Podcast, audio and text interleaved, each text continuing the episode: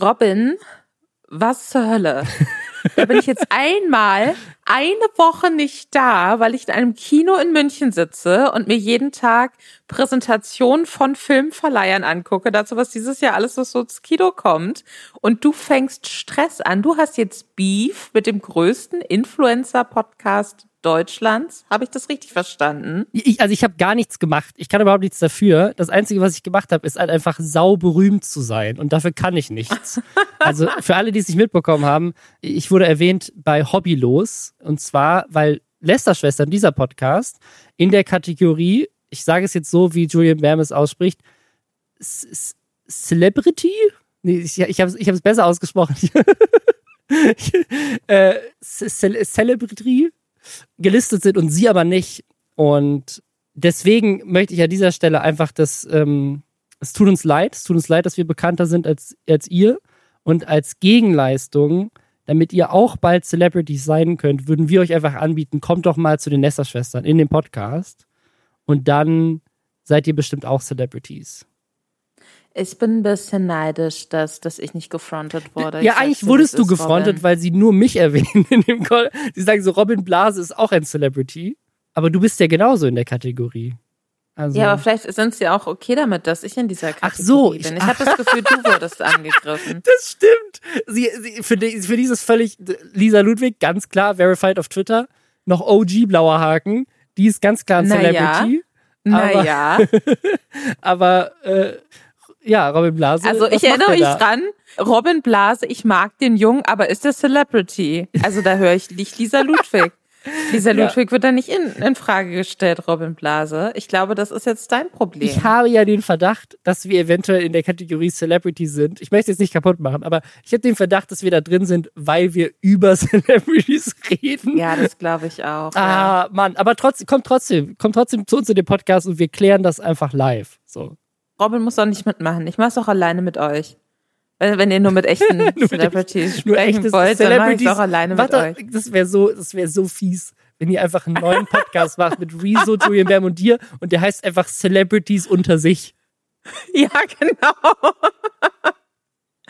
Oder auch einfach nur so ohne Robin Blase. So heißt der Podcast. Robin Blase. Ja, gut. Äh, und damit Die blasenfreie Zone. das wäre auch ein richtig guter Titel. Äh, herzlich, herz, herz, Unbubble. Unbubble ist ein guter Name. Unbubbled. Herzlich willkommen zu den Lester-Schwestern, dem Nummer 1 Celebrity-Podcast der Welt. In diesem Podcast Aha. reden wir, Lisa Ludwig, eine echte Berühmtheit, Buchautorin und Journalistin, und ich, Robin Blase, ein völlig normaler Mensch, der in seinem Leben noch nie irgendwas geschafft hat. Jede Woche über das, was in der letzten Woche passiert ist im Internet, unter anderem auch über Influencer und Influencerinnen, sogenannte Celebrities, und erzählen euch, was mit denen los war und was für Scheiße die gebaut haben. Und diese Woche haben wir wieder eine ganze Menge Scheiße oder auch ganz coole Sachen. Zum Beispiel Jeremy Fragrance, der bringt eine eigene Biografie raus. Tanzverbots Song ist jetzt endlich online. Es hat jemand auch einen Song gedroppt, mit dem wir überhaupt nicht gerechnet haben, nämlich Mr. Wissen to Go. Stay hat auch einen Rap-Song rausgebracht. Es gibt eine neue Reality-TV-Show, die komplett nur mit Deepfake erstellt wird. Das ist diese Woche generell Thema, denn es gab einen riesigen Skandal in den USA auf Twitch. Ein riesiger Streamer ist da erwischt worden, wie er sich Deepfake-Pornos seiner Kolleginnen, teilweise Freundinnen und so weiter, Bekannten angeguckt hat. Mr. Beast, dem gehen die Zuschauer aus. Er kann einfach keine neuen Abonnenten mehr generieren, weil er einfach alle erreicht hat, die zu seiner Zielgruppe passen. Also hat er sich eine neue Zielgruppe erschlossen, blinde Menschen, und hat die deswegen geheilt und ist jetzt Jesus. Das war ein großes Thema letzte Woche. Und Gronk, der hat einen Shitstorm auf Twitter gehabt, weil er sich zu Hogwarts Legacy geäußert hat. Und das und mehr jetzt nach Hashtag Werbung. Und zwar für Bookbeat, das Netflix der Hörbücher. Holt euch zwei Monate kostenlos auf bookbeat.de slash Lästerschwestern mit AE. Und wir haben schon so lange keine Werbung mehr für Bookbeat gemacht. Inzwischen gibt es da über 800 100.000 Hörbücher. Und das letzte Mal, als wir das gemacht haben, waren es, glaube ich, noch 500.000, die du streamen oder offline hören kannst. Und das auf unzähligen Geräten. Also zum Beispiel auch über die Apple Watch oder über CarPlay oder Android Auto. Aber natürlich auch einfach auf dem Handy oder auf dem Tablet. Du kannst einen Schlaftimer einstellen, wenn du nichts verpassen willst. Du kannst Lieblingsstellen markieren. Du kannst die Lesegeschwindigkeit jederzeit flexibel anpassen. Du kannst bis zu vier Familienmitglieder einfach so hinzufügen. Es gibt da eine riesige Auswahl an Hörbüchern und E-Books und ja, von den drei Fragezeichen über Damit Charme zu Fiction-Klassikern wie Lord of the Rings ist einfach alles dabei. Und Bookbeat hat, das habe ich jedes Mal schon gesagt, so gut wie jedes Influencer-Buch. Zum Beispiel das einzige Buch, was du über Finanzen lesen solltest, vom YouTube-Kanal Finanzfluss oder Sei doch noch besteuert vom TikToker Steuerfabi oder fast alles erklärt von Niklas Kolors. Schaut einfach mal rein auf bookbeat.de slash Lästerschwestern. Sichert euch zwei Monate gratis und ich verspreche, ihr findet ein Buch, was euch interessiert. Weil es sind 800.000, Leute. Ich muss was gestehen, Lisa. Was denn? Ich lese so viel weniger, seit vielen Jahren schon. Ich habe als Kind, glaube ich, ein Buch pro Woche gelesen oder so und ich lese, also ich lese immer noch sehr viel. Ich lese halt jetzt Reddit und Artikel und Twitter und so, aber ich lese nicht mehr so richtig Bücher, so viel weniger als früher. Also ich, ab und zu lese ich mal ein Buch so, aber das ist echt, echt, das schäme ich mich ein bisschen für. Aber ein Buch. Fun Fact, da möchte ja? ich eine Sache einwerfen, genau zu dem Thema, ist in der aktuellen Vogue, online und aber auch im Magazin, ein äh, Text von mir. Wenn ihr das lesen möchtet, dann könnt ihr das gerne machen. Er ist auch nicht so lang. Nicht so lang wahrscheinlich wie das Projekt, was euch Robin jetzt vorstellt. Ja, das, also den Text werde ich auch lesen, aber ähm, das nächste Buch, was ich lesen werde, das steht auf jeden Fall schon fest. Es ist nämlich die Biografie von Jeremy Fragrance, dem weltweiten Nummer 1 Parfüm-Influencer und Big Brother absolut Liebling.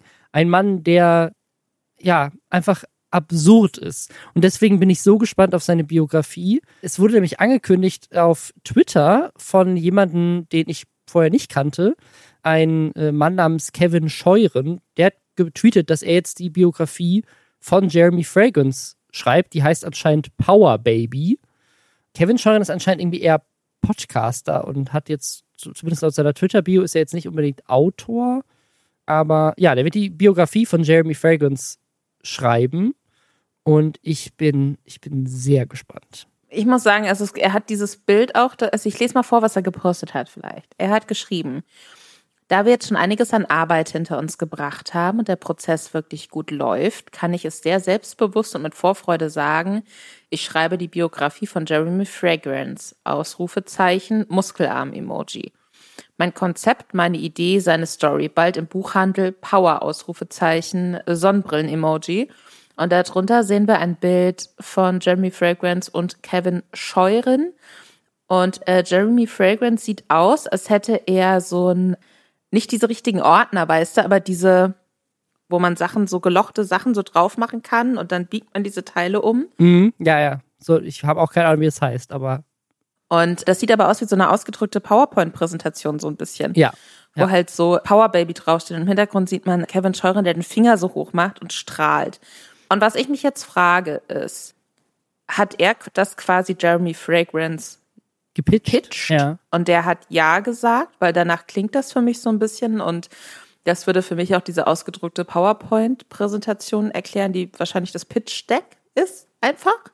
Und wenn ja, wird dann dieses Buch aber wirklich kommen, weil es ist interessant auf jeden Fall, dass da noch kein Verlag genannt ist. Mhm. Und normalerweise, weil man ja so Bücher auch ankündigen darf, dass die kommen, dann ist ein Verlag eigentlich immer schon mit involviert. Und das weiß ich natürlich, weil ich auch schon ein Influencer-Buch geschrieben habe, nämlich zusammen. Weil du ein echter Celebrity bist, deswegen. Weil ich ja. ein echter Celebrity bin.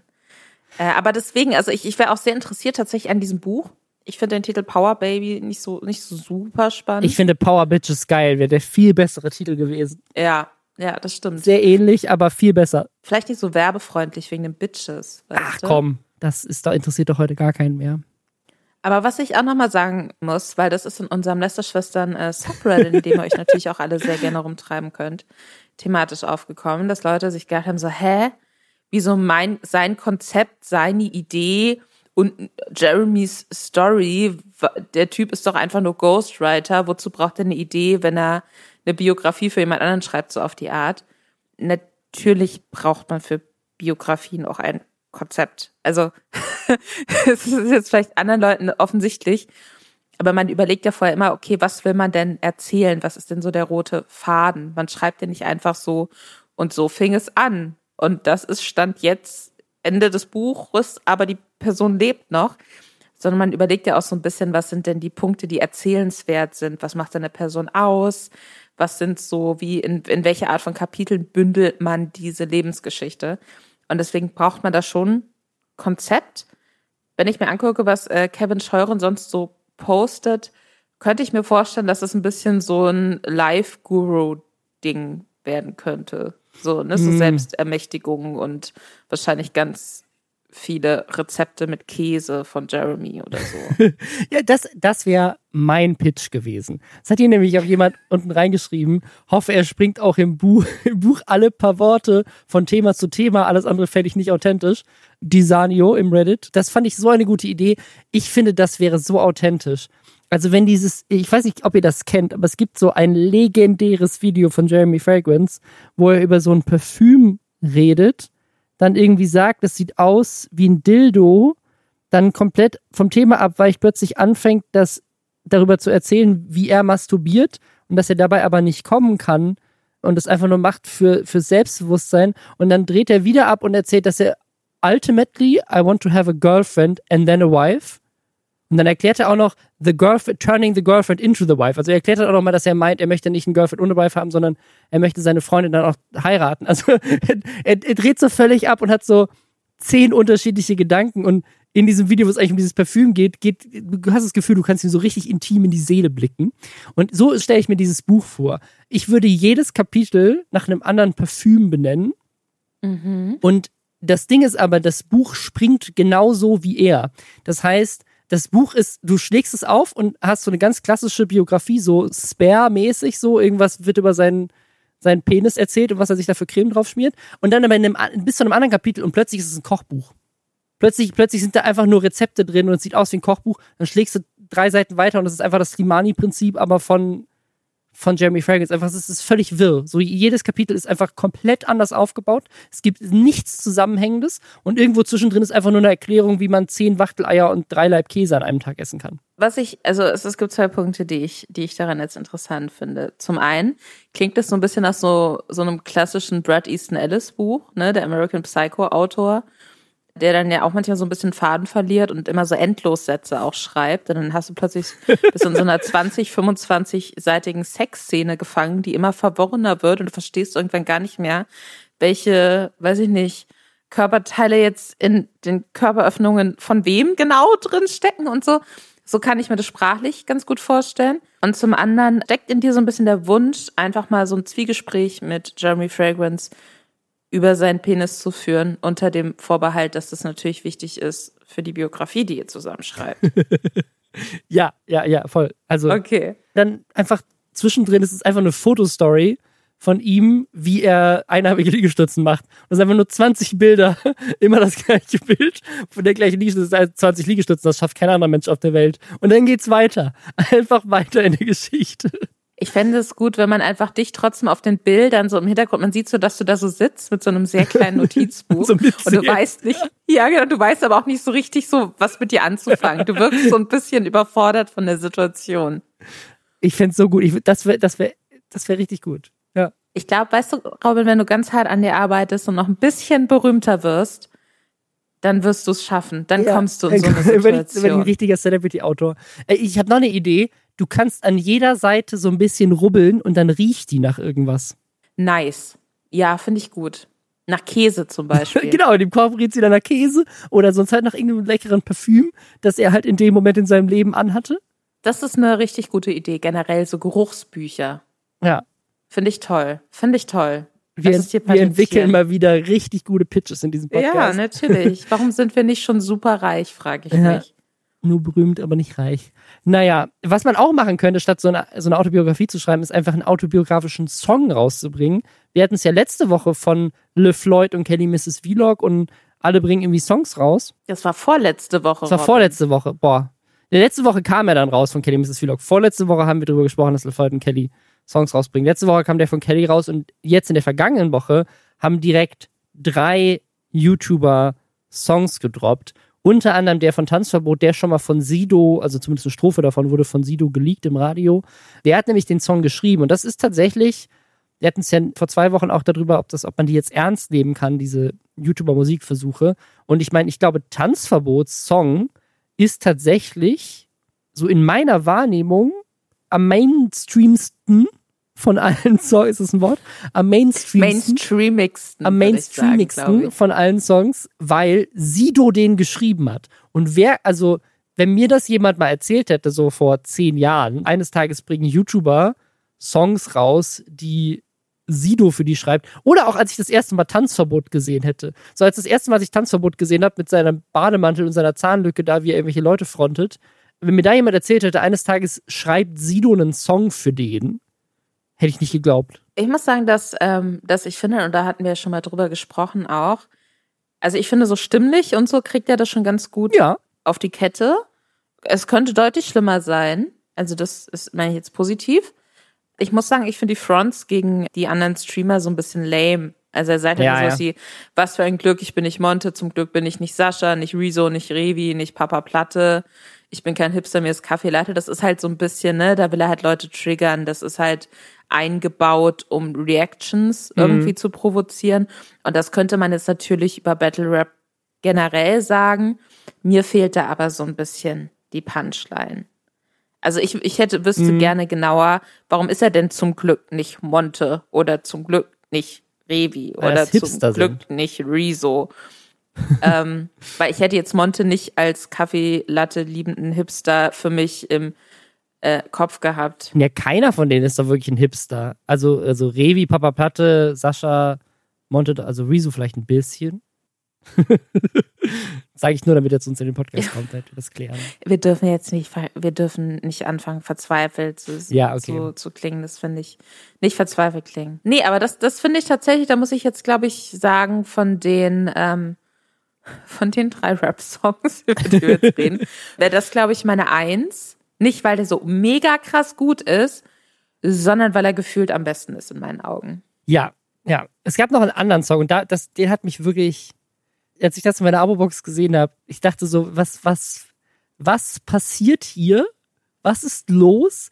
Und, und zwar hat Mr. Wissen to Go auch einen Rap-Song rausgebracht. Und zwar auf seinem Mr. Wissen to Go Kanal. Ein Kanal mit fast zwei Millionen Abonnenten, ein Funkkanal, auf dem der sonst so weltpolitisches Geschehen erklärt. Und da droppt er einfach einen, einen Rap-Song. Und ich habe das andere Video dazu nicht gesehen, vielleicht zu kurz zur Erklärung. Es gibt tatsächlich ein zweites Video von ihm, das wurde kurz davor hochgeladen. Das ist Ist Erfolg im Deutschrap planbar? Hashtag Experiment, was auch irgendwie ein ziemlich untypisches Video ist für Mr. Wissen to Go. Ich glaube, das wollte er einfach machen, weil er, das wissen vielleicht viele von euch nicht, tatsächlich schon früher gerappt hat. Also der ist eigentlich auch mal Rapper gewesen, bevor er erfolgreich geworden ist als, als Journalist. Hat er auch mal gerappt. Und jetzt hat er irgendwie, es hat, hatte jemand kommentiert unter dem Song, das ist der Masterplan gewesen. Weil er als Rapper ursprünglich nicht erfolgreich war, hat er diesen Kanal aufgebaut mit zwei Millionen Abos, um jetzt seine Rap-Karriere damit richtig durchstarten zu können. Aber er hat einen Song rausgebracht als Teil dieses Experiments, aber ich habe das halt, ich habe dieses Experiment vorher nicht gesehen, deswegen habe ich nur diesen Song gesehen und dachte so, was ist los? Und dann habe ich diesen Song angeklickt und dachte so, warum? Vor allem, weil das ja immer noch ein Funkkanal ist. Das heißt, ich dachte die ganze Zeit, okay, warte mal, ist das jetzt ein öffentlich-rechtlicher Rap-Song? Hat jemand bei Funk den Songtext abnehmen müssen? Saß da jemand hat so, ja, in der Zeile würde ich aber ein anderes Wort benutzen, dann ist es grammatikalisch besser. Das klingt ein bisschen so. Du weißt, du weißt, okay, pass auf. Also ich, ich, ich, ich, ich, ich habe jetzt hier an der Stelle, ich habe, ich habe den Originaltext von Mr. Wissen to Go, bevor der von Funk zensiert wurde, damit der jugendfrei ist. Das war bestimmt so richtig. Das war so, warte mal, also das war so, ich, Oh nein, nicht rappen. Robin, ja, ich, ich, bitte. ich, rap, ich muss jetzt rappen, Achtung. Ah. Ich bin in bei deinen LehrerInnen, wortwörtlich, denn ich bin gerade in deiner Lehrerin drinnen. Ich zermalme die Kreide und ziehe eine Line. Ich bring dich um, denn dann wirst du wie mein Lieblingsfach Geschichte sein. So, das war die, das war der Originaltext. Und dann hat Funk das ah. zensiert und hat, hat so, einen, so ein Liebeslied draus gemacht. Und im, im Original, der heißt jetzt Parker, im Original hieß er auch Mr. Wissen 2OG. Wissen viele nicht. Mr. Wissen to Flow. äh, Nein, ja. also die Sache ist, ich, ich dachte mir irgendwie, irgendwie kommt mir diese Stimme bekannt vor, ja? Und, und der hat sich ja früher Parker genannt, das Instrument, und war Teil der Gruppe so und so. und ich bin mir sehr, sehr sicher, dass ich in meiner Zeit, als ich noch bei rap.de gearbeitet habe, da war ich so 19, 20, also es ist schon etwas her, sag ich mal, dass sie uns mal eine CD geschickt haben von sich. Also wir haben ständig auch so von so Nachwuchsrappern und so Indie-Leuten und so, so Mixtapes bekommen, aber halt auf CDs. Und ich bin mir relativ sicher, dass also so und so als, als Rap-Gruppierungsname kommt mir bekannt vor. Äh, was ich interessant finde, ist, dass er auch in der RBA war. Das war diese legendäre Reim-Battle-Arena. Das war so ein Forum, wo sich so Leute dann zu so Battles quasi mhm. verabredet haben und sich dann und dann so Audio-Files hochgeladen haben, wo sie aufeinander antworten. Und da waren tatsächlich viele Rapper drin, die dann auch sehr bekannt geworden sind. Also Kollege war da drin, alle von KIZ. JRW, Hollywood Hank, ne, die jetzt nicht so super viele und kennen. Mr. Wissen to OG. Mr. Äh, Wissen to Flow, offensichtlich. Ja, und, ja also äh, Parker. Parker heißt, ist eigentlich sein, sein Rap-alter Ego. Ich nenne ihn jetzt nur noch Mr. Wissen to Flow. Ich finde, Mr. Ich, ich finde Mr. Wissen to Flow ist auch besser als, als äh, OG. Ja. Aber der Song fühlt sich für mich so ein bisschen so klemmy an. Weißt du, was ich meine? Also so ein bisschen ja. so verkopft, gewollt. Er fühlt sich für mich gewollt an. Ich meine, es ich zu seiner Verteidigung ja. natürlich auch Teil eines Experiments, wo es darum geht, so kann man gewollt mit Rap erfolgreich werden. Ich weiß nicht, ob es wirklich, ob das Ziel war, so ich bringe jetzt den besten Song meines Lebens raus, sondern ich, finde halt das Experiment komisch, weil natürlich kann man durch Kunst, mit was super durchkonstruierte musikalisch erfolgreich sein. Also Großteil der Musikkarrieren sind sehr, sehr durchgeplant im Mainstream. So. Also äh, jetzt bist du natürlich so ein bisschen, hast du so eine demokratischere Art und Weise, Musik rauszubringen, brauchst nicht unbedingt ein Major-Label, was dich da pusht, ne? Hilft natürlich trotzdem. Aber schlussendlich sind der Großteil der Musikkarrieren, unabhängig von Genre, in irgendeiner Form geplant. Also ja. Akro Berlin damals, so Spectre, der auch diese ersten Videos gedreht hat, mhm. immer noch sehr, sehr tolle Musikvideos dreht, der hat sich Logos für die Leute ausgedacht. So, der hat mit äh, Sido zusammen geplant, so, nee, du trägst die Maske. Der hat mit Flair zusammen so dieses Image vom, er ist jetzt halt so der deutsche Rapper irgendwie entwickelt. Also das ist halt alles natürlich sind diese Sachen geplant, deswegen finde ich das Experiment so ein bisschen komisch, weil, also, ja. Ja, ähm, ja. Ich bin gespannt. Ich bin gespannt, wenn er das dann alles auch so auflöst, welche Schlüsse er da draus zieht. Aber ich sag mal so, die ganz große Überraschung wird da wahrscheinlich nicht rauskommen. Ja. Bisher ist der Song auch nicht so erfolgreich. Also zumindest das YouTube-Video ist nicht, ist nicht so gut geklickt. Und es gibt natürlich noch einen dritten Song von jemandem, von dem ich nicht wusste, dass der Musik macht. Wusstest du das? Robin? Ich wusste das, weil es gibt einen, einen sehr guten Song, der ist aber jetzt schon fast sechs, sieben Jahre alt, von Nixstar, der inzwischen ja auch als ganz anderer äh, Typ be bekannt ist, nämlich Niklas Kolors, der also auf TikTok jetzt so der Wissenschaftserklärer ist, mhm. Grimme-Preisträger. Der hat vor sechs Jahren zusammen mit Stay mal einen Song rausgebracht. Ich glaube, das war Mert Matan damals oder irgendeiner, es gab so mehrere Leute, die Mert hießen und irgendwelche homophobe Scheiße auf YouTube hochgeladen haben. Und da haben die so einen Song rausgebracht, wo die den fertig gemacht haben mit diesem Lied und da war Stay zusammen mit Nix da auf diesem Track. Also ich habe den schon mal rappen gehört und seitdem aber nicht mehr. Also ich dachte, der hätte das damals so als, als Gag mit Nix da zusammen gemacht, aber anscheinend ist das auch eine Leidenschaft von ihm. Der hat so einen, so YouTube-Diss-Track rausgehauen, wo er Equalizer heißt der Julian Bam macht da am Anfang äh, auch so ein kleines Voice-Over für ihn und äh, Vincent Lee hat das wohl äh, produziert. Und äh, ja, das da so diverse YouTuber und Streamer, vor allem welche, die halt so Casino-Streams machen, geht nochmal auf diese Gamescom-Schlägerei ein und so. Also irgendwie so, so gefühlt ist es ein bisschen seltsam, weil er auch so auf, auf Skurrows eingeht und auf so mehrere dieser Gamescom-Sachen. So ein bisschen vom Timing seltsam, finde ich, weil es irgendwie so Themen sind, die so vor einem halben Jahr relevant waren. Aber mhm ich fand es tatsächlich, also stimmlich finde ich tatsächlich ihn von allen drei Songs den besten. Wirklich? Also von der Stimme her. Ich mag seine Stimme irgendwie. Ich finde, die hat, also die von Mr. Wissen to Go, ich kann, also ich, das, nicht, weil ich das schlecht finde, sondern einfach, weil ich es nicht kann. Also ich kann Mr. Wissen to Go nicht rappen hören und ihn nicht einfach als den Erklärbär sehen. Weißt du, ich, das ja. passt für mich nicht zusammen. Ich finde, ich für ja, also, irgendwie weird. Ja, ähm, nee, und, total. und Tanzverbot macht das, Tanzverbot hat, finde ich, einen guten Flow. Ich finde, Stay hat die, bessere Stimme. Ja, also er hat auf jeden Fall so, er hat eine sehr tiefe Stimme ja, ja. irgendwie. Der hat so ein bisschen mehr, würde ich sagen, äh, Stimmvolumen irgendwie ja, geführt. Deswegen, ja. Aber den Song selbst finde ich auch so ein bisschen nichtssagend und auch so ein bisschen egal. Ich finde, der, wenn wirklich jetzt so unterm Strich, würde ich sagen, der Tanzverbotssong hat so gefühlt den meisten Druck dahinter und das macht den für mich am interessantesten. Ja, ja, ja. Ich meine, das ist aber natürlich mit Sido dahinter auch schwierig, das nicht zu haben, ne? Also dann. Ja, voll. Deswegen mal gucken. Wir halten euch auf dem Laufenden, wer jetzt die ganz große Rap-Karriere startet. Vielleicht freestylt Robin. Bei mir dann, ja, ja. Also ich, ich finde meinen Mr. Wissen OG Alternativtext, da hast du gar nichts zu gesagt, ne? Das ist ein gutes Zeichen. ich habe mir die Hand gebissen. ja, Ansonsten, was natürlich auch eine Möglichkeit ist, du bringst einfach einen Rap-Song raus, aber lässt ihn jemand anderes rappen und legst einfach dein Gesicht drauf mit Deepfake. Das ist ja heutzutage alles möglich. Und das Absurdeste da aus der letzten Woche fand ich eine Reality-TV-Show von ITV in England.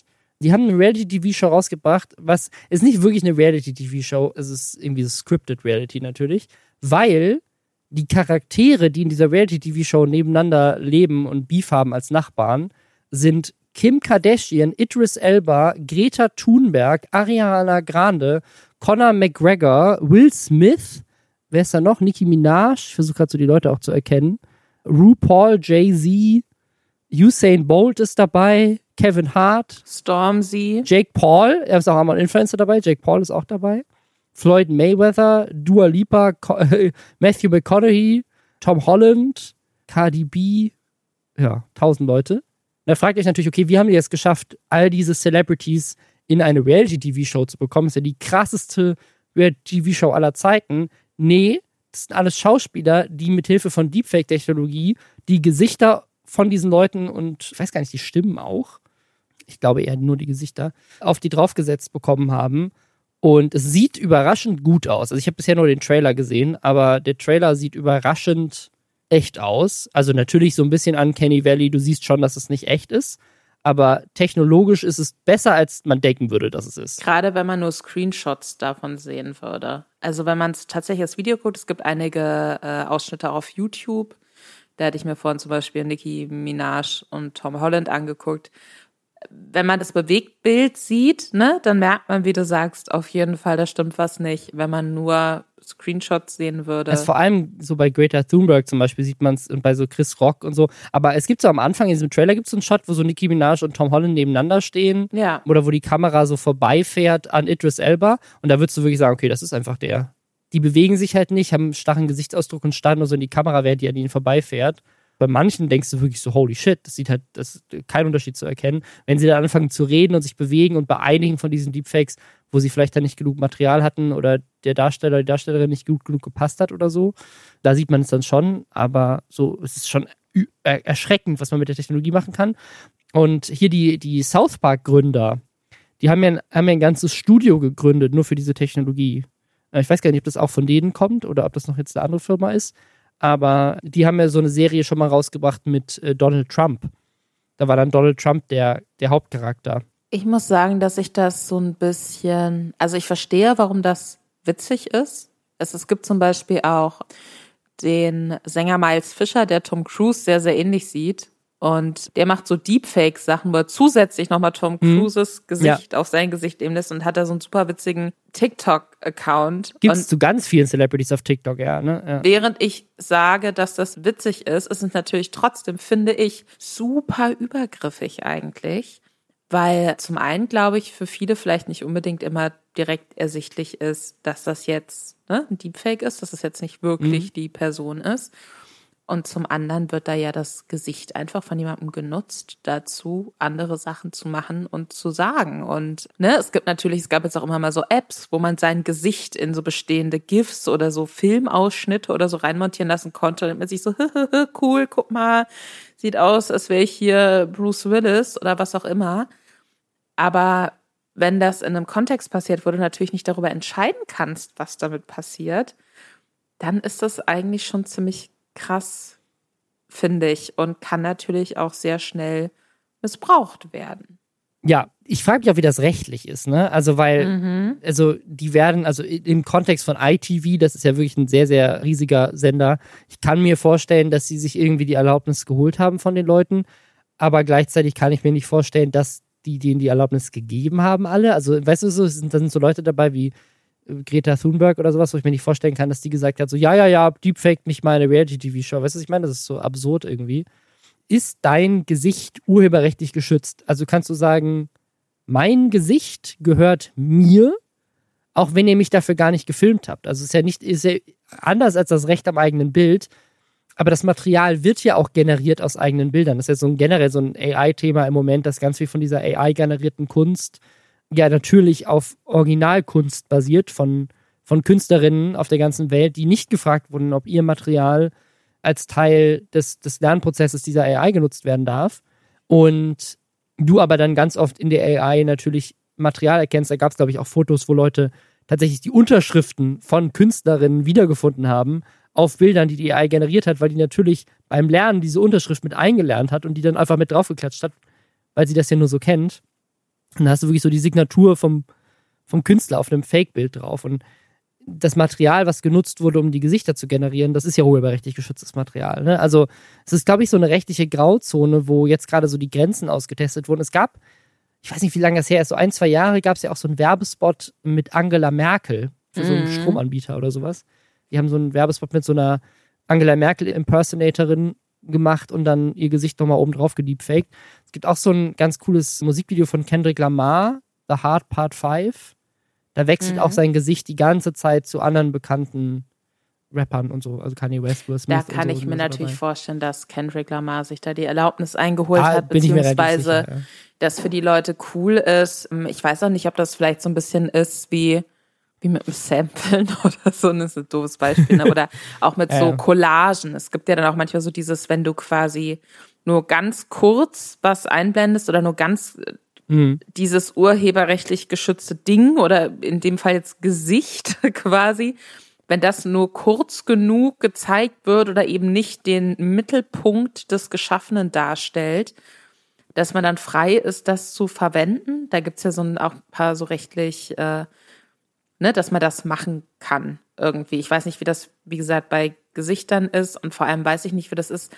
Ist es nicht auch, jetzt kommt hier wieder so rechtliches Halbwissen, worüber sich die Leute immer super aufregen, aber es tut uns leid, wir sind nicht der Jura-Podcast. Wir sind der Celebrity-Podcast. Äh, wir sind der Celebrity-Podcast mit echten Celebrities. Zumindest einem, mir. Und, äh, oh Gott, nein, kleiner Scherz.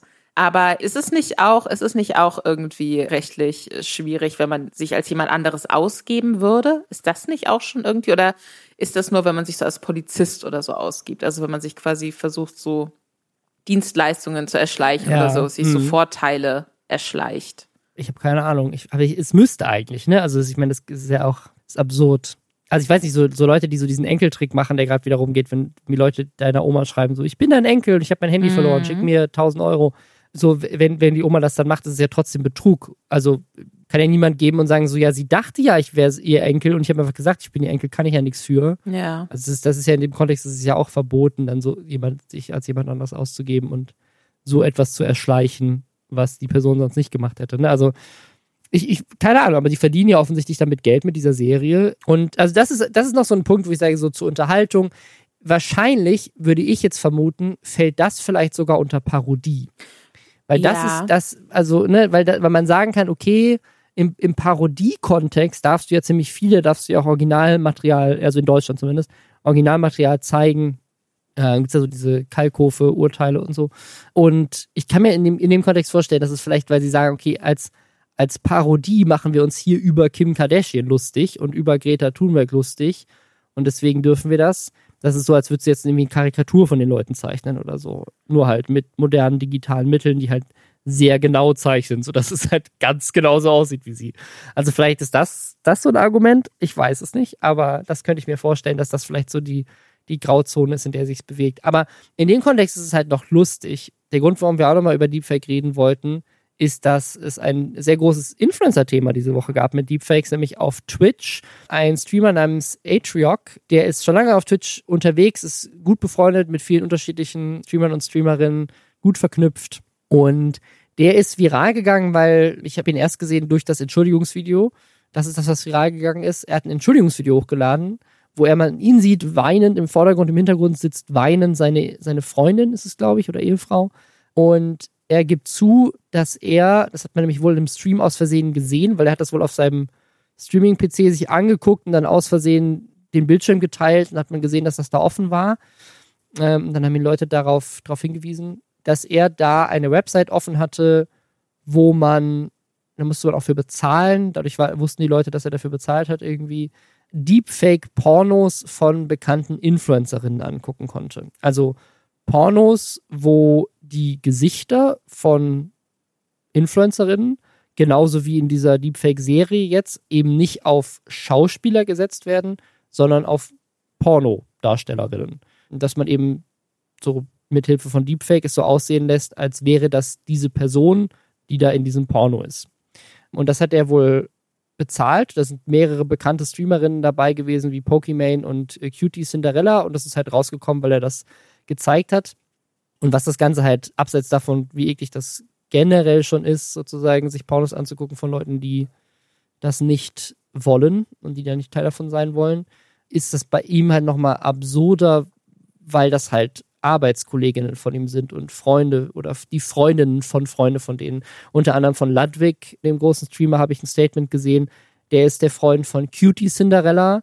Die hat auch ein Video gemacht, wo sie über diese Situation, also da, da weint sie im Stream und findet das unglaublich schrecklich. Zu Recht fühlt sich halt einfach komplett, ja, was ist das Wort? Was will ich sagen? Gedemütigt, ja, ja, also so, irgendwie. Miss, miss, ich wollte missbraucht, missbraucht wollte ich sagen, aber ja, also ich glaube, sie fühlt sich halt einfach missbraucht, so ihr, ihr Gesicht missbraucht für irgendwas und weint deswegen und Ludwig ist halt ihr Freund und auch mit Atriarch befreundet. Man hat dann ein Statement gemacht, weil er meinte so, ja, sorry, was soll ich sagen, ne? Ist halt scheiße.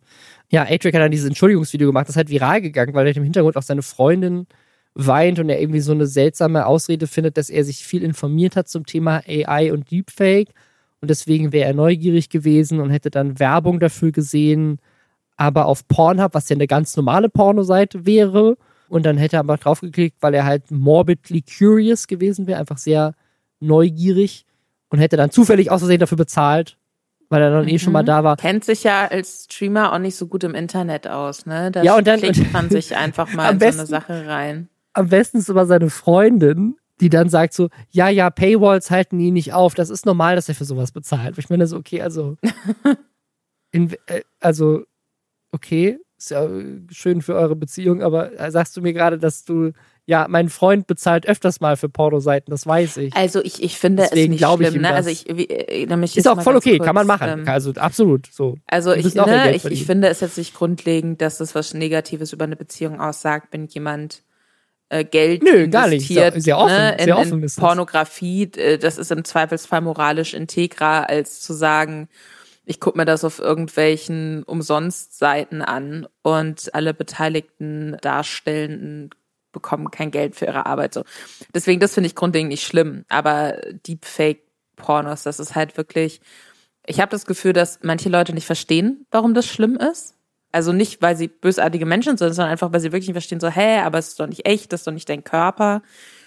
Aber so die, gerade wenn es natürlich ein Freund der Familie ist, so auf die Art, ne, das macht ja doppelt furchtbar irgendwie. Ja. Und auch einfach die Tatsache, dass da Bilder von dir geteilt werden, wo Leute ja glauben könnten, dass die echt sind und wo dann irgendwie vielleicht auch die Grenzen und, und wo du ja auch weißt, warum Leute sich diese Sachen angucken und du willigst nichts davon ein so. Und das ist, ne, natürlich ist es jetzt kein realer sexueller Übergriff, aber das ist einfach nicht in Ordnung, das ist übergriffig und ich habe schon mit so vielen Frauen drüber gesprochen, denen sowas passiert ist, wie weh das tut und wie scheußlich das ist und wie eklig sich das anfühlt. Und wenn ich mir jetzt noch vorstelle, ein Kumpel von mir und keine Ahnung, meinem nicht existenten Lebenspartner, da würde rauskommen, dass er sich solche Videos von mir anguckt, da, da verlierst du echt jeglichen Glauben irgendwie an die Menschheit. Also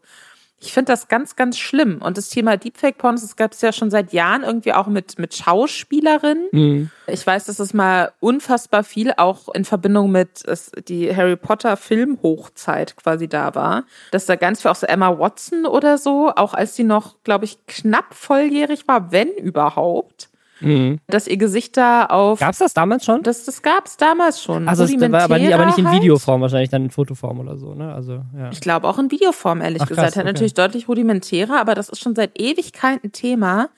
Und das ist ganz, ganz ekelhaft. Ja, also muss man gar nicht drüber reden. Das ist einfach völlig übergriffig, ist nicht okay, sowas zu machen. Gab auch, glaube ich, in Deutschland mal eine Reportage dazu wo sie auch jemanden damit konfrontiert haben und auch mit einer betroffenen Influencerin gesprochen haben. Ja, von Reporter. Das ist, äh, da war, da ging es um Julia Beautix unter anderem und da haben sie auch mit Julia Beautix gesprochen und auch den, mit dem Produzenten gesprochen. Wenn ich mich richtig erinnere, dann hat er dann aus Reaktion auch so gesagt, oh ja, ups, habe ich überhaupt nicht drüber nachgedacht, wie die sich damit fühlen könnte. Wie gesagt, ich, ich glaube, dass es viele Leute gibt, die sich darüber noch keine Gedanken gemacht haben. Ich finde, mittlerweile gab es da schon so viel Diskurs drüber, wenn man im Internet ist, muss man auf dem Schirm haben, dass das furchtbar ist. Wenn man nicht von selbst drauf kommt, dann muss man mindestens schon an irgendeinem Punkt über eine solche Diskussion gestolpert sein und für sich feststellen können, hey, das ist übergriffig und nicht cool. Und es ist schon irgendwie creepy, sowas für sich privat allein zu machen und das dann aber auch noch hochzuladen und einer breiten Öffentlichkeit zugänglich zu machen und dann anscheinend wie im Fall von dieser Pornoseite, die dieser Streamer aufgerufen hat, damit dann auch noch Geld zu verdienen. Ja, naja. Das ist unter aller Sau. Das, das sollte nicht so sein. Gebt richtigen Pornodarstellerinnen Geld, die können ihren Job, die haben, wenn ihr darauf achtet, dass das irgendwie ne, richtige Produktionsfirmen sind und so weiter und so fort dann haben die eingewilligt, das so zu machen. Und äh, die freuen sich über euer Geld, nichts kaufen, wo ihr euch ziemlich sicher sein könnt, dass die Personen, die da abgebildet sind, nicht eingewilligt haben.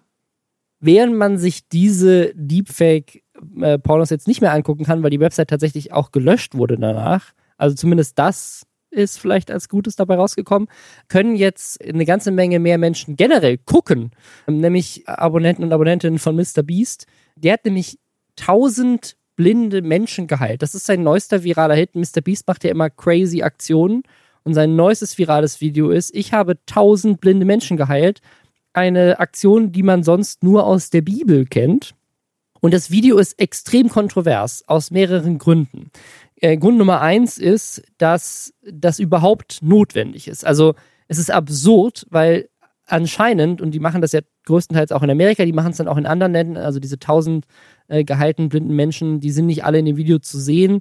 Teilweise wurde das auch mit Hilfe einer, einer Spende gemacht und dann wurde auf der ganzen Welt von der NGO wurde da eine Operation durchgeführt. Aber auch in Amerika, und die meisten, die man da in dem Video sieht, sind, glaube ich, alle in Amerika. Und zwar, und das fand ich, das ist, das sagt so viel aus über Amerika und das Gesundheitssystem in Amerika, ist wohl die Hälfte aller Blindheit auf der Welt mit Hilfe von einer, einem minimalen Eingriff heilbar, der ein paar Minuten dauert. Und diese Art von Blindheit wurde auch hier geheilt. Und Mr. Beast hat das halt quasi bezahlt. Also er hat quasi für tausend Menschen bezahlt, dass sie diese Operation bekommen. Und du siehst da in dem Video halt eine ganze Menge Leute, die unglaublich glücklich sind, Leute, die sich das halt einfach nicht leisten können, weil es kein Gesundheitssystem in den USA gibt in irgendeiner Form. Das ist natürlich super toll für diese, für diese Menschen. Aber sozusagen, es gab eine Menge Leute, die sich darüber aufgeregt haben, weil sie gesagt haben, so wie kann das sein? Also wie kann das sein, dass hier irgendein so reicher YouTuber kommen muss, um diese, diesen Menschen ihr, ihr Augenlicht wiederzugeben, etwas, was, was ja essentiell auch ist für, für ganz viele alltägliche Sachen. Also dem Video geht es unter anderem darum, dass halt da so ein Jugendlicher ist, der halt in seinem ganzen Leben noch nie Auto fahren konnte. Und dann ist er plötzlich geheilt und kriegt einen Tesla von Mr. Beast geschenkt. Typische Mr. Beast-Aktion. Ne? Aber auch die ganze Arbeitskraft, so, ne? Also du bist ja einfach eingeschränkter. Und wie absurd das ist, dass in Amerika das nicht einfach gemacht wird, wo das Geld dafür auf jeden Fall vorhanden wäre. Also da haben sich Leute drüber aufgeregt. Das andere ist, worüber sich Leute dann aufgeregt haben, ist, dass Mr. Beast das ausnutzt für Klicks und für Viralität. Also, dass er damit ja Geld macht und wahrscheinlich auch mehr Geld macht, als diese OPs gekostet haben. Quasi aus dieser wohltätigen Aktion Profit schlägt und das sozusagen so als schnell geschnittenes klassisches YouTube-Video macht, so haha, ich habe tausend Menschen gerettet. Mr. Beast hat sich dann verteidigt, hat irgendwie so einen Tweet rausgehauen, wo er meint so, ja hier, ich habe doch nur was Gutes gemacht, so der Tweet war Twitter rich people should help others with their money. Me, okay, I'll use my money to help people and promise to give all my money away before I die, every single penny. Twitter, Mr. Beast, bad. Hatte das, ich glaube, die Diskussion nicht so ganz begriffen, was der eigentliche Punkt war. Weil ich glaube, was, was der Punkt ist, ist nicht, dass Mr. Beast was Gutes tut, weil das ist ja, er tut ja wirklich was Gutes. Er, er heilt Menschen, er nutzt sein Geld, um was Gutes zu tun und nutzt sein Geld auch, um Aufmerksamkeit auf ein Thema zu lenken, von dem ich, ich wusste das nicht. Ich wusste nicht, dass das diesen, diesen Eingriff gibt. Ich wusste gibt. das auch nicht. Nee, wusste ich auch nicht. Also ich, und ich finde das auch krass. Also das scheint ja wirklich super simpel zu sein, so wie sie es zumindest darstellen in dem Video. Aber was meine Kritik, also die, die Kritik, die ich auf Twitter gelesen habe, die am meisten mit mir übereingestimmt hat, wo ich das Gefühl hatte, okay, das fühle ich. Er äußert innerhalb dieses Videos, was ja eigentlich ein in sich selbst sehr systemkritisches Video ist, einfach nur durch die Thematik und dass das möglich ist, äußert er keinerlei Kritik. Also das Video wäre meiner Meinung nach weitaus besser, wenn, wenn er sagen würde, wie kann das sein, dass es mich dafür braucht. Na, aber stattdessen ist es halt so ein typisches Mr. Beast Hype-Video, wo es alles geil, geil, geil. Und es wird halt keinerlei Kritik geäußert. Da, da, das, das, da gehe ich mit. So, es, es hat halt nicht den Impact, den es haben könnte, weil das gucken ja viele Kinder und die denken am Ende nur, ja geil, Mr. Beast hat ganz viel Geld und hat ihm so ein Kind einen Tesla geschenkt, aber denken weniger drüber nach, ach ja krass, es ist schon absurd, dass wir Milliardäre brauchen, um einen Eingriff zu machen, der sich so lohnen würde für die, das gesamte Land, wenn du einfach all diesen Menschen helfen könntest, wieder zu sehen. Das ist allein wirtschaftlich und, und so für deren Lebensqualität ist das so viel wert, das lohnt sich schon direkt instant. Das ist so, wenn man das einfach mit Steuergeldern machen würde, wie kann das sein, dass es einen Milliardär braucht, der das für uns macht? So, das wird halt nicht ausgesprochen. Deswegen verstehe ich, warum Leute das kritisieren. Aber es war eine interessante Diskussion. Wie hast du es, wie hast du es mitbekommen? Also ich habe es tatsächlich, bevor ich das Video geguckt habe, weil ich zugegebenermaßen Mr. Beast auch nicht folge und jetzt auch nicht so super interessiert bin, also ganz ehrlich zu sein, an dem, was er so macht. Auch, auch wenn er natürlich immer wieder auch äh, Debatten lostritt und ich natürlich alle Videos gucke, über die wir hier sprechen. Ich habe es tatsächlich über Twitter mitbekommen und auch primär über Kritik. Und das war natürlich Kritik auch einfach dann so, Alter, what the fuck, was geht denn mit dem Gesundheitssystem in den USA? Wie kann das sein, dass sowas Elementares so easy eigentlich heilbar ist und dass die Leute sich das aber einfach nicht leisten können? Das, das fand ich richtig krass und ich glaube schon auch, dass dieses Video da überhaupt erstmal drauf aufmerksam macht. Vielleicht relativ plump und vielleicht jetzt nicht super systemkritisch, aber ich glaube, das macht viele Leute darauf aufmerksam, dass eben ja. blind sein oder von seiner Sicht her eingeschränkt sein nicht bedeutet, alles ist schwarz ja, ja. und die Augen gehen halt nicht mehr, so blöd gesagt, sondern dass sich das auch ganz anders auswirken kann oder sich vielleicht sogar in den meisten Fällen anders auswirkt und dass das eben auch ähm, geheilt werden kann, häufig oder in bestimmten Fällen eben. So. Ich habe viel Kritik generell dazu gesehen, dass er sich in den Augen mancher Leute darauf zu feiern scheint, dass er jetzt so der Retter ist und dass er die Leute dabei filmt. Und wenn er, ähm, wenn er das doch ernst meint und wenn es ihm doch um die gute Tat geht, warum filmt er das denn dann und verkauft sich da so als der große Retter? Das, das hatte ich alles gelesen, bevor ich das Video angeklickt habe und geguckt habe und bin so ein bisschen reingegangen in das Video mit so, oh Gott, kann ich mir jetzt richtig vorstellen, wie der sich jetzt hier ist, wieder ist der große krasse Typ und Hauptsache Klicks und bisschen Geld investiert. Ich muss sagen, dass mich das Video dann tatsächlich gerührt hat. Mich auch, ja. Und dass ich mir dann danach dachte, ich glaube, die Leute, die da ja auch zum Teil 50.000 Euro gekriegt haben, um jetzt studieren gehen zu können, ne? weil sie jetzt eben mhm. auch lesen können, unbeeinträchtigt ja, ja. und so. Ich glaube, denen ist scheißegal, ob Mr. Beast sich dabei auch ein bisschen geil findet oder nicht. Voll. Das ist denen scheißegal, die können jetzt sehen, regulär. Ja. Ja. Und das ist für die das Wichtigste. Ja, und Mr. Beast würde ja auch das Gesundheitssystem in den USA jetzt nicht von heute auf morgen ändern, nur wenn er was sagt. Ne? Also diese tausend Menschen, für die hat das einen riesen Unterschied gemacht und so Genau. Was ich mir dann trotzdem noch dachte, ist, dass es natürlich wahrscheinlich nicht ausbleibt, dass es immer so ein bisschen zynisch und berechnend wirkt, Gutes zu tun und sich selbst dabei zu filmen. Und das dann auch so, ich habe tausend Menschen geheilt. Das hat natürlich irgendwie ein bisschen doofen Beigeschmack. Und am Ende bleibt natürlich, dass tausend Menschen jetzt, ne, wenn das so ist, er sagt das so, äh, wir kriegen nicht alle tausend Menschen gezeigt, aber er sagt das so, glauben wir ihm jetzt. Ähm, am, am Schluss bleibt natürlich, dass er tausend Menschen dann geholfen hat. Und denen geht es jetzt viel, viel besser und die scheinen glücklich zu sein. Aber es ist natürlich auch irgendwie, wiederum passt er dann auch in so eine äh, kapitalistische Verwertungslogik irgendwie, dass man das in ein Video macht, von dem man weiß, dass das gut klickt und was man dann dementsprechend mit einem knalligen Thumbnail versieht und was man natürlich ne, noch groß und knallig aufmacht. Das stößt einem dann, kann einem da natürlich so ein bisschen doof mhm.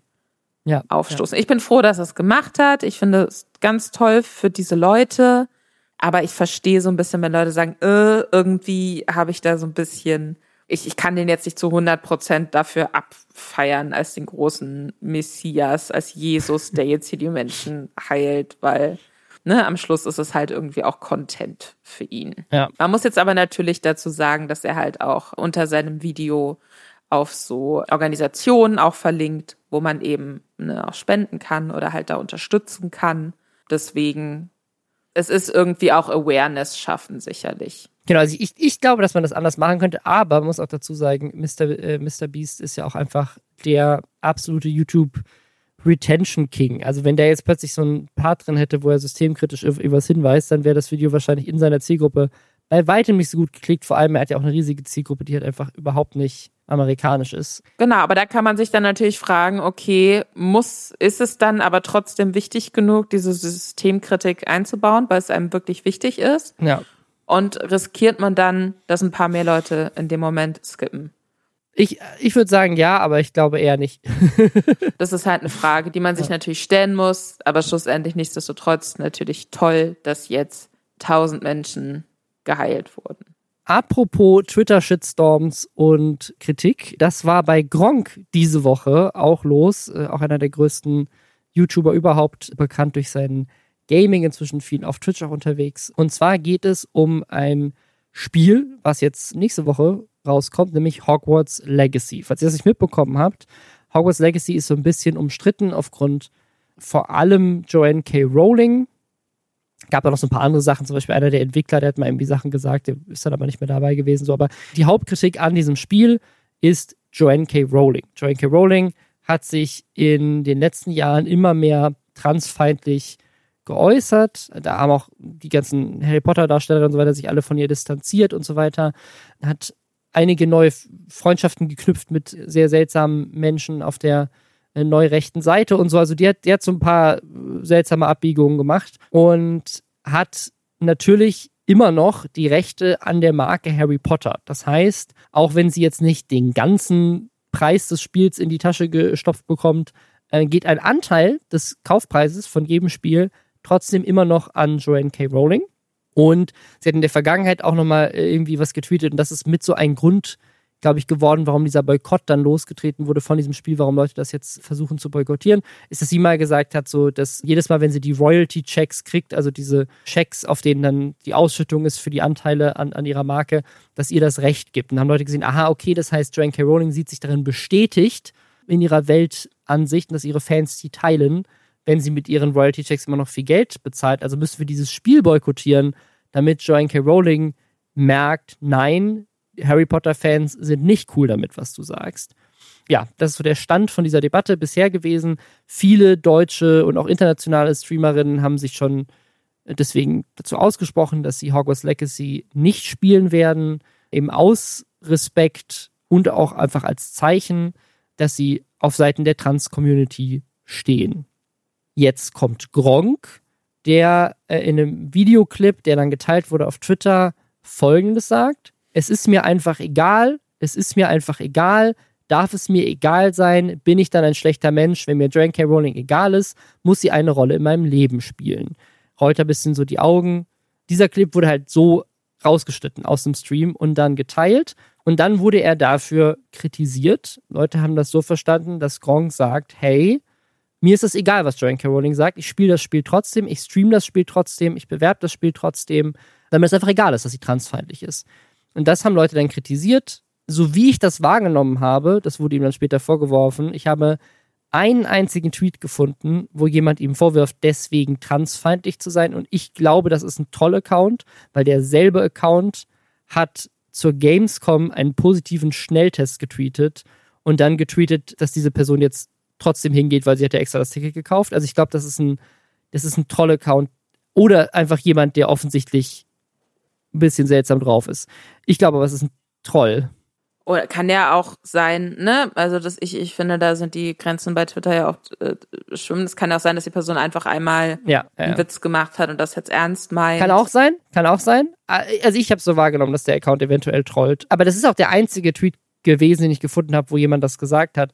Alle anderen haben eigentlich eher, finde ich, sehr inhaltliche und sehr sachliche Kritik an Gronk ge geäußert, dass sie meinen so, hey, du bist ein Vorbild, du bist ein Influencer, wir, also wir hätten es cooler gefunden als Leute, die vielleicht sogar auch selber Betroffene sind oder die sich selbst irgendwie als Allies sehen oder sich mit dem Thema auseinandergesetzt haben. Wir hätten es cooler gefunden, wenn du sagst, so nicht mir ist das egal, sondern ich finde das voll scheiße, was sie sagt oder keine Ahnung was. Wir hätten uns irgendeine Art von Anerkennung gewünscht. Was man aber dazu sagen muss, ist, das gab es wohl. In dem Stream wurde nur rausgeschnitten aus dem Clip in dem Stream hat Gronk dann wohl auch noch, also ich habe den Clip auch davon gesehen, ich habe nicht den ganzen Stream angeguckt, aber auch diesen anderen Clip, der dann nachträglich nochmal geteilt wurde, da sagt er dann, dass er zum Beispiel vorschlägt, Geld, Spenden zu sammeln für Organisationen, die sich einsetzen für Transpersonen und dann halt mit diesem Stream Aufmerksamkeit auf das Thema zu lenken.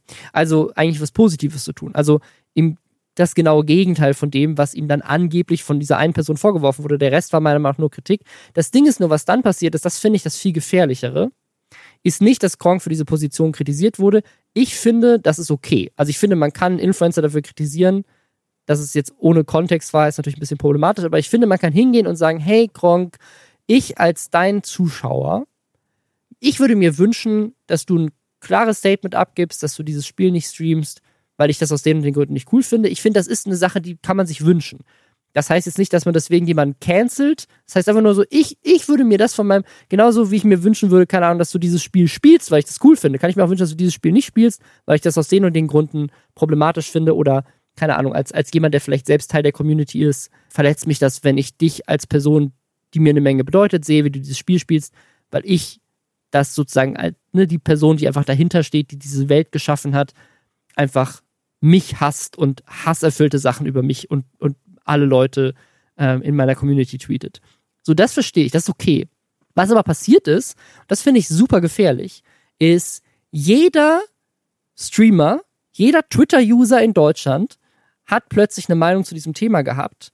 Und obwohl, so wie ich das gesehen habe, eigentlich nur so, so ein paar Leute, also ich, wie gesagt, ich habe nur einen gefunden, wirklich vorgeworfen haben, wäre transphob. Die anderen haben einfach nur inhaltliche Kritik geäußert, manche natürlich ein bisschen emotionaler als andere, aber es war jetzt nicht irgendwie, dass Leute gesagt haben, so cancel Gronk, schmeißt ihn von Twitch runter, verbrennt ihn, so, nee, es, es war einfach nur so, hey, ich find's nicht cool, hättest du anders sagen können. Dann haben Leute oft gesagt, hey, es gab doch noch mehr Kontext dazu, dann wurde da wieder drüber diskutiert.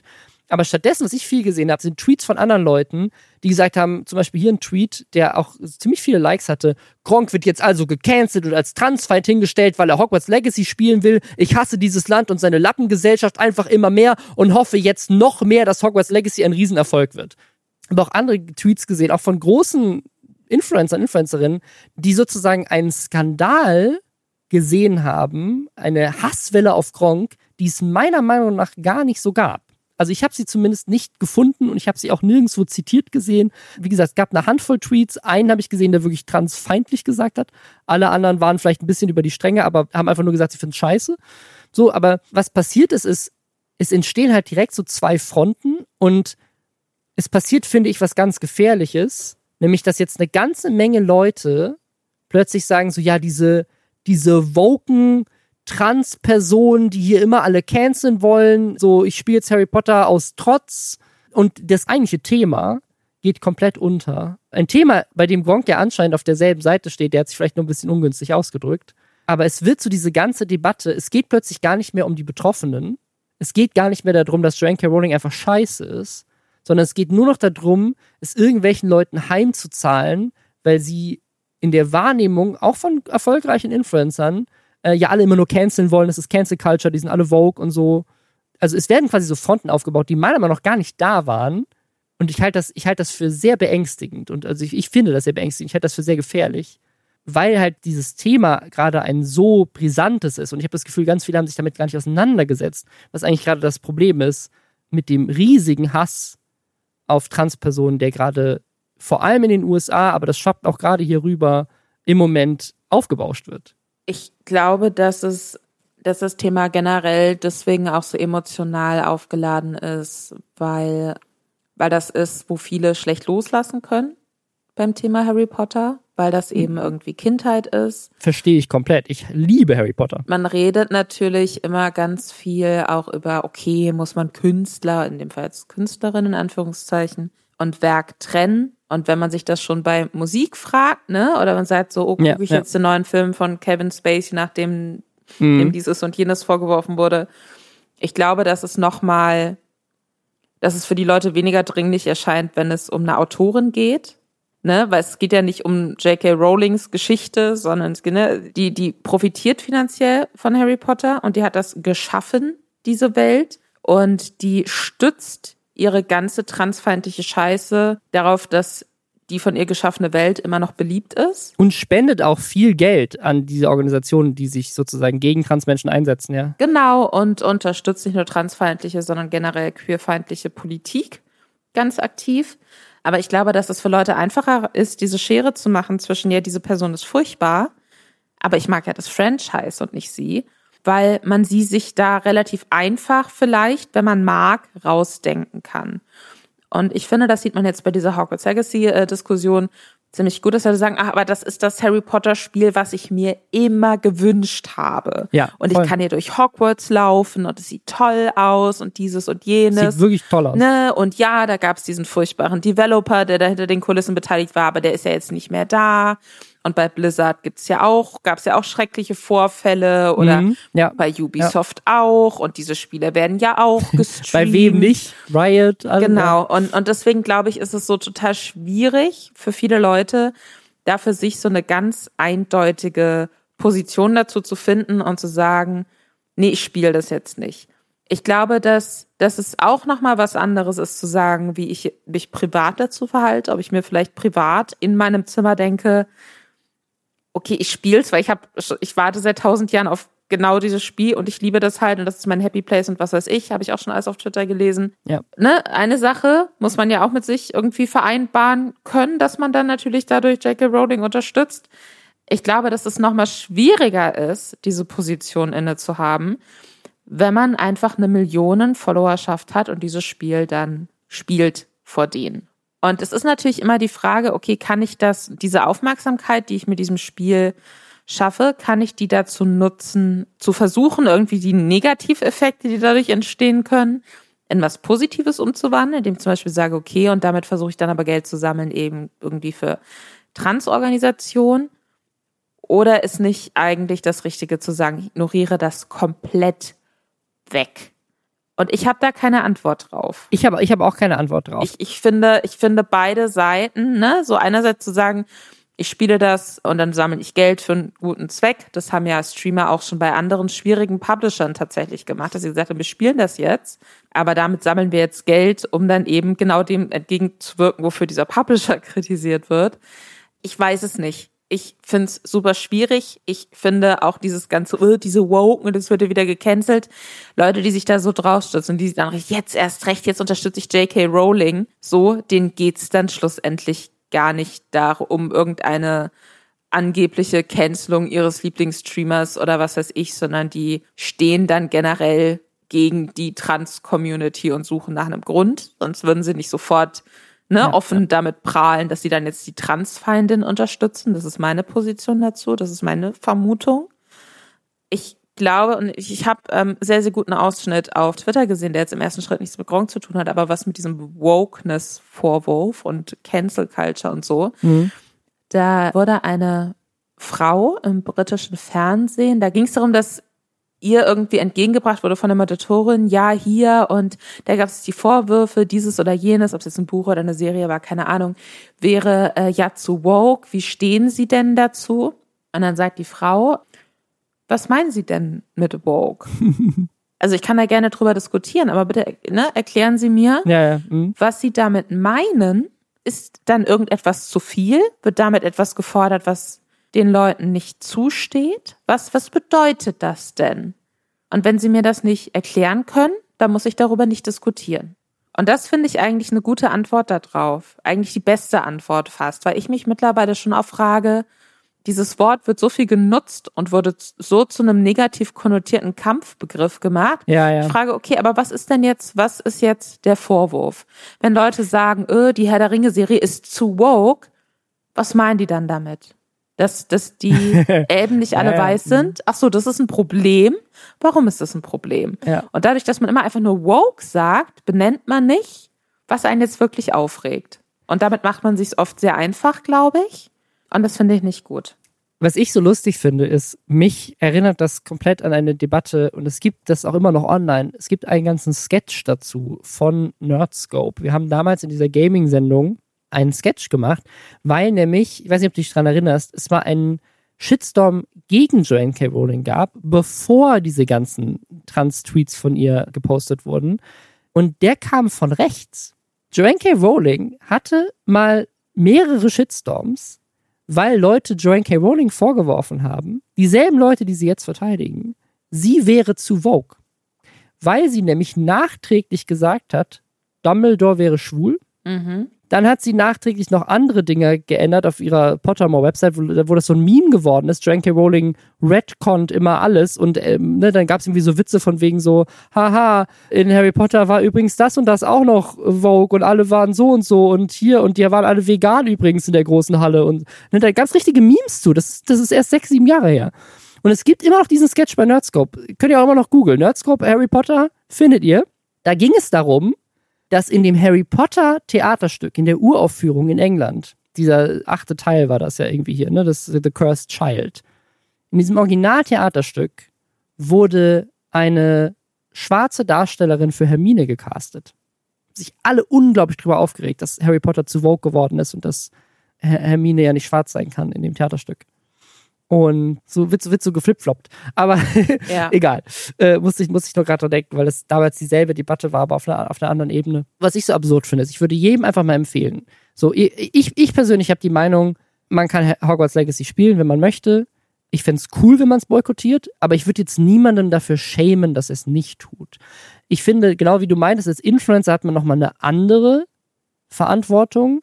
Das Spiel zu streamen, finde ich, also ich, ich persönlich würde es nicht machen, mhm. aber ich verstehe auch, warum Leute das machen und das ist Teil von ihrem Job und eine Teil ihrer Kindheit und es ist das Spiel, was sie immer, ist ein Traumspiel. Und wie viele Spiele kommen im Jahr raus, die wirklich richtig, richtig geil sind? So, das ne, auch nicht so Oder viele, auch ne? groß genug. Groß genug, genau. Und auch Geld mit verdienen kannst und so. Ne? Das also, ist ja generell ein Problem mit Aufmerksamkeitsökonomie. Voll. Aber die, wenn man es jetzt so ganz, ganz zynisch betrachtet. Und das möchte ich eigentlich nicht, aber nehmen wir mal kurz diese zynische von oben Perspektive ein. Wenn ich mir überlege, ich bin jetzt ein Streamer und mir ist alles egal, mir geht es um, ich möchte jetzt Geld verdienen, ich brauche Content, ich brauche was, was ich spielen kann, dann gibt es jetzt im Februar gerade kein anderes Spiel, was, was so ja, groß voll. ist und worauf ja. Leute so lange warten und womit ich dermaßen Klicks machen kann. Auf jeden Fall. Und das, das, auch das Und deswegen entscheiden sich da, glaube ich, viele sehr zynisch einfach dafür. Ja, also selbst wenn nicht, also ich, ich will dieses Spiel auch spielen. So, ich, ich, ich, ich, ich liebe Harry Potter sozusagen. Ich werde es mir nicht kaufen wahrscheinlich, aber ich verstehe die Liebe, die Leute zu dieser Welt haben und dass sie es trennen können, weil sie einfach sagen, so, nee, für mich ist das was anderes und mir ist das wichtig. Auch da sagen, ich kann das nachvollziehen. Aber, und das ist der Punkt, der bei konkretisiert wurde, ich finde es wichtig, und das hat er ja danach dann auch gemacht, der, der Kontext fehlt hier vielleicht einfach ein bisschen, aber ich finde es einfach wichtig zu sagen, so, hey, ich streame das jetzt und ich streame das nicht, weil ich diese, diese Picket-Line durchbrechen möchte oder so, ne, weil ich, weil ich diesen Boykott umgehen möchte. Ich spiele das, weil mir das wichtig ist, aber, ne, so was Konke auch vorgeschlagen hat, ich, ich spende hier Geld an eine Organisation. In der Beschreibung sind ganz viele Links, wo ihr euch informieren könnt, warum Joanne K. Rowling scheiße ist und was mit Transpersonen auf der ganzen Welt gerade passiert. Also allein in der letzten Woche kam ein Wahlvideo von Trump raus, der in den USA damit jetzt gerade wirbt. Das ist ein ganzes Video, ein ganzes Video von Trump, das sich nur darum dreht, wie er Transpersonen fertig machen will, wenn er wieder gewählt wird. Das ist ein ganzes Wahlvideo von ihm. Können wir euch unten gerne verlinken. Guckt euch das mal an und dann wisst ihr, was in den USA gerade los ist. In den USA, das ist ein, ein klassisches Faschismus-Playbook-Ding. Du nimmst hier eine Minderheit und machst sie halt einfach komplett fertig und baust halt um diesen Hass drumherum deine Gefolgschaft auf. Hat bei den, hat bei den äh, Republikanern bei den Midterms nicht funktioniert zuletzt mit ihrem, mit ihrem Playbook, hat davor mit beiden nicht funktioniert. Und aktuell ist das das Nummer eins Ding, auf das sich die Republikaner gerade stürzen, ist das Thema Transpersonen. Das ist in den USA gerade Wahlthema Nummer eins, wird von den Republikanern dazu gemacht. Müssen wir Clips von Fox News raussuchen, einfach mal gucken, was da gerade los ist. Das, das, das passiert gerade in den USA. So, das ist, das, das schwappt halt auch hier teilweise rüber. Ja, voll. das ist einfach gerade ein wichtiges Thema. Deswegen finde ich das so dumm, dass es an einem Spiel festgemacht wird, weil dadurch wird es so gefährlich, ne? Weil durch diese Nostalgie, die Leute für Harry Potter haben, dadurch, dass sie es nicht verstehen, dadurch, dass sie sich nicht damit auseinandersetzen, dadurch, dass sie denken, hä, ist doch nur ein Spiel, ist mir doch egal, ob Joanne K. Rowling davon einen Euro verdient oder nicht, das sorgt dafür, dass diese Leute dann denken, hä, warum regen sich diese woken Dudes auf Twitter so auf? Und dann so leicht mit rübergezogen werden. Weißt du, so ein ganz kleines Bild, weil sie denken so, hä, ich verstehe es nicht. Warum ist das so, warum ist das so wichtig? Weil sie den Kontext nicht kennen und dann, dann sozusagen einfach mithaten auf Twitter, weil sie es gar nicht verstehen. Ist zum, also ist meine Hoffnung. Ich hoffe, dass mhm. einfach, dass es nicht an einem Mangel an Empathie liegt, sondern einfach nur, weil sie es nicht verstehen. Also wenn, wenn Streit über ein Videospiel dich dazu bringt, dass du dich dann auch transfeindlich äußerst, dann warst du wahrscheinlich vorhin jetzt schon davor nicht schon der größte Ally. So, ne? also wahrscheinlich nicht, aber ich, ich sage ich sag ja gar nicht, dass die Leute sich transfeindlich äußern. Sie, sie äußern sich, in, sie sind, die sind indifferent. Das ist in, ist, durch Hogwarts Legacy wird Menschen das Leid von Transpersonen egal weil sie denken, hey, das ist doch nur eine aufgebauschte Twitter-Aktion. Das ist meine Angst. Ja, aber egal, in, in, in dem Moment ist ja dann auch eher verneinend dem, ja, oder ne, das, dem Anliegen gegenüber. Schlecht. Und das ist natürlich nicht neutral oder indifferent. Aber ich, ja, ich finde es super schwierig. Ich muss sagen, ich verstehe halt auch, wenn man sich das gesamtgesellschaftliche Klima anguckt und wenn man, ne, natürlich, wir leben in einer globalisierten Welt. Ich glaube, übers Internet bekommt man zum Teil mehr mit als junger Mensch, was in den USA politisch passiert, als was im langweiligen, in Anführungszeichen, Bundestag passiert, sage ich jetzt mal. Ja, ja. Ich glaube auch einfach, dass in diesem Klima es nochmal verletzender ist für Transpersonen und Menschen, denen Transanliegen wichtig sind und die da diese Empathie eben haben, dass es dann nochmal verletzender ist, zu sehen, wenn Leute sagen, nee, kann mir das nicht egal sein, kann mir dieser eine der bekanntesten transphoben Personen der Welt, kann die mir nicht egal sein. Ich glaube, das ist auch einfach dann ein Klima, in dem es schwierig ist, zu sagen, hm, vielleicht hat er es ja eigentlich anders gemeint oder so, oder vielleicht ist er ganz in seinem Herzen eigentlich voll ja, ja. Äh, transfreundlich so. Ich, ich glaube, das ist einfach, das ist eine, das ist eine sehr, sehr schwierige Situation generell. Und ich glaube, da sind auf beiden Seiten sehr viele Gefühle. Und ich würde mir einfach nur wünschen, dass die Gefühle auf Seiten der Leute, die sagen, ich möchte aber Hogwarts Legacy spielen, wie gesagt, verstehe ich zum Teil auch, warum Leute das für sich so entscheiden. Da würde ich mir wünschen, dass die Leute ihre Gefühle zu einem Spiel in, in darin, wie sie mit Menschen sprechen, ja. nicht über das stellen, was ganz realer Schmerz ist von Menschen, die gerade fürchten, dass sie in Zukunft vielleicht verfolgt werden oder äh, strafrechtlich irgendwie abgeurteilt werden oder dass sie gesundheitlich nicht mehr so versorgt werden, wie sie versorgt werden müssen. Da muss man einfach mal gucken, sorry, was ist gerade vielleicht wichtiger, wenn ich, ich, ich kann ja auch das Spiel für mich einfach alleine still in meinem Zimmer spielen und muss Leute dafür nicht im Internet beleidigen, die sagen, ich finde es nicht cool, wenn Leute das Spiel spielen. das ist eher das Problem, ja. Aber ich finde das doch ein guter Kompromiss. Spielt es wenn ihr wollt, boykottiert es, wenn ihr könnt. Ich finde es toll, wenn ihr es boykottiert, müsst ihr aber nicht. Wenn ihr Streamer seid, dann streamt es auch gerne, wenn ihr wollt, aber nutzt doch dann die Aufmerksamkeit, die ihr kriegt durch dieses beliebte Spiel, um aufmerksam zu machen. Und das Mindeste, was wir alle tun können, egal ob wir spielen oder nicht, ist uns ein bisschen mehr zu informieren darüber, was abgeht in der Welt in Bezug auf Transpersonen. Das ist doch toll. Dann profitieren am Ende alle. Ich finde es nicht so cool, das zu streamen. Das, das würde ich jetzt einfach nochmal kurz reinwerfen. Ansonsten bin ich auf deiner Seite. Ich finde es aber nicht so cool, das zu streamen. Ich finde also ich finde es auch nicht cool, aber am Ende, also ich werde hier niemanden canceln, weil er es macht. So. Nee, ich cancel sowieso niemanden. ja, voll, ja. Ich habe einfach so einen Wunsch, glaube ich, jetzt so generell videospielmäßig. Damit ich auch gar nicht in Versuchung komme, Hogwarts Legacy zu spielen. Ich möchte einfach, dass das nächste, das nächste sehr gute Pferdespiel rauskommt. Red Dead Redemption 2 ist jetzt schon zu lange her. Ich brauche neue gute Pferdespiele. Das ist mir wichtig. Von nicht transfeindlichen Personen. Ich brauche eine neue Fantasy-Welt. So George R. R. Martin, der schreibt nicht weiter. So Game of Thrones wird nie zu Ende gehen. Harry Potter, so ich weiß nicht, was gab es noch in meiner Jugend? Twilight und Hunger Games. Ich bin halt nicht mehr drin in der Jugendbuchkultur, aber Gibt es irgendwas, was vergleichbar ist mit dem Hype von Harry Potter, was Harry Potter in meiner Jugend hatte, heute? Das braucht, es braucht einfach das nächste, die nächste Fantasy-Reihe, die Harry Potter ablöst, über das man dann ein geiles Spiel machen kann. Das wäre doch cool. Also Wednesday ist ja jetzt so ein bisschen das Neue, ne? Mit dieser Schule, die ja auch so ein bisschen Hogwarts-mäßig ist. Ja, dann lass uns doch so ein, so ein Wednesday-Spiel machen mit so einer Hand, ja, die man kontrolliert ich, oder so. Finde ich cool. Wird mir gut gefallen. cool. Nächste Idee gepitcht. Wenn wir Leute, wenn wir Videospiel entwickelnde Personen haben, die uns zuhören, macht es doch mal. Macht es doch mal bitte. Macht es einfach mal. Einfach mal so. Wie schwer kann es sein, ja, oder? Ja, so easy einfach. Scherz, Scherz. Wir hören uns dann nächste Woche hoffentlich mit guten Videospielneuigkeiten unter anderem. Ja. Und mehr Celebrities. Super. Schreibt uns gerne, ob ihr Robin mehr so für so ein Z-Promi haltet oder so, so C, B, A, Schickt uns Buchstaben. Schickt uns einfach Buchstaben. Ja, finde ich gut. Sehr gut. Bis dann. Bis dann, euer Lieblings-Z-Promi.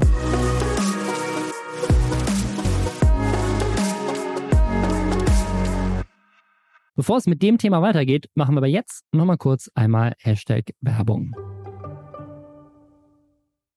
Wusstet ihr, dass Edeka für Einkaufsgenossenschaft der Kolonialwarenhändler steht? Ich wusste das nicht, aber Plot Twist, das ist keine Werbung für Edeka.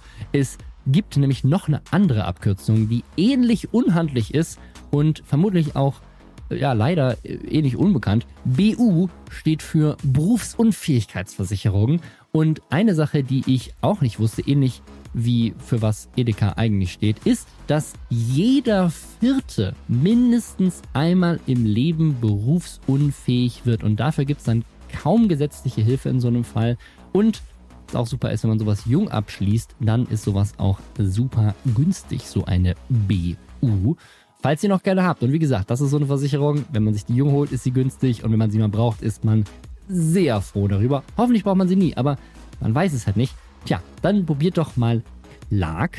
Da kann man seine Versicherungen digital managen und mit einem praktischen Tarifvergleich auch super schnell sehen, was vielleicht die passende Berufsunfähigkeitsversicherung für einen und für den individuellen Lifestyle ist. Wenn man Fragen dazu hat, dann kann man natürlich auch mit Experten und Expertinnen von Clark sprechen, per Telefon, per Videocall, per Chat oder per Mail, je nachdem, ob man Millennial oder Gen Z ist und Angst hat zu telefonieren oder und Clark und alle Services sind kostenlos. Alles, was ihr machen müsst, ist euch die App runterladen und wenn man möchte, muss man nicht, kann man zwei bestehende Versicherungen dann hinzufügen und sich auch noch einen 30 Euro Shopping-Gutschein für Stores wie Amazon, Apple, Zalando und viele mehr mit dem Code Schwestern54, also Schwestern54 kann man sich das sichern. Wichtig, noch ein Hinweis, Clark ist ein Versicherungsmakler und deswegen überträgt man, wenn man da Versicherungen hochlädt, ein sogenanntes Maklermandat. Damit hat Clark die gleichen Rechten und Pflichten wie jeder andere Versicherungsmakler auch. Aber so ein Maklermandat, das hat man halt nur einmal. Man kann es jederzeit kündigen. Aber falls ihr schon einen Versicherungsmakler oder eine Versicherungsmaklerin habt, mit der ihr zufrieden seid, dann am besten vorher mal mit denen sprechen. Für alle anderen holt euch die 30 Euro und ja, ansonsten, wie gesagt, auch wenn ihr keine bestehende Versicherung habt, könnt ihr Clark auch einfach so nutzen, um mal zu checken, was da so die Angebote, insbesondere für Berufsunfähigkeitsversicherungen, sind. Denn das kann auf jeden Fall nicht schaden. Und jetzt zurück zum Lästern.